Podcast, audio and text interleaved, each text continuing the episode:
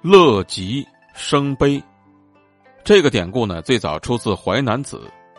淳于髡呢是战国时期齐国的政治家和思想家，他虽然貌不惊人，却有一副好口才，曾经多次代表齐国出使他国，全都圆满的完成了任务。当时齐国国君齐威王呢特别喜欢喝酒，总是彻夜宴饮，不喝的酩酊大醉，绝不罢休。因为喝酒呢，齐威王就经常会耽误政事，朝中的文武百官呢却是放任不管，只有淳于髡看不下去，总会找机会劝谏齐威王。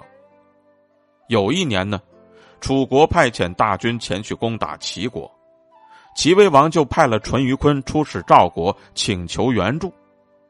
淳于髡呢，成功的说服了赵王，拨给他十万精兵，这就吓退了。楚军危机解除之后呢，齐威王就特别高兴，立刻呢摆酒庆祝。而在席间呢，齐威王就问淳于髡说道：“先生喝多少酒能醉呀？”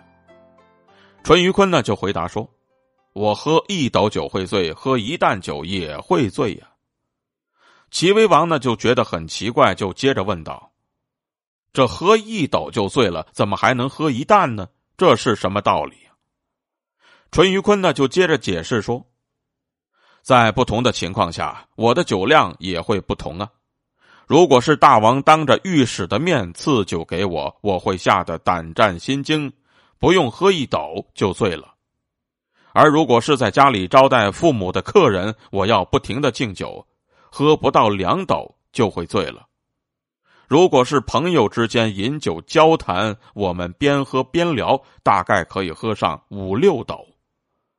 如果是和好友相聚，大家没有约束，一边玩游戏一边喝酒，这种开心的时候，我就算是喝上八斗，也只不过是微有醉意啊。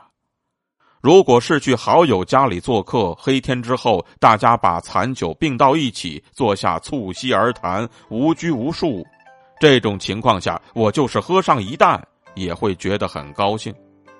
可是这种场合。往往也是最容易出乱子的时候啊！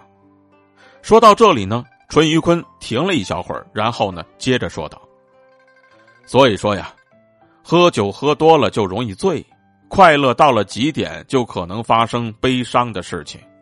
所有事情都是如此啊，乐极生悲，超过一定的限度就会走向反面了。很显然呢。”淳于髡是在借喝酒的话题来讽刺齐威王每日饮酒作乐，却疏于政事。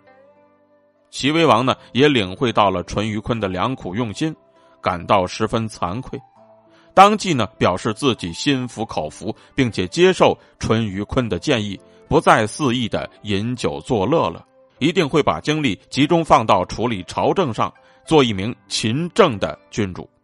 而后来呢，齐威王果然励精图治，使得齐国的府库充实，国力大增，进而呢，也就成为了战国时期的中原霸主。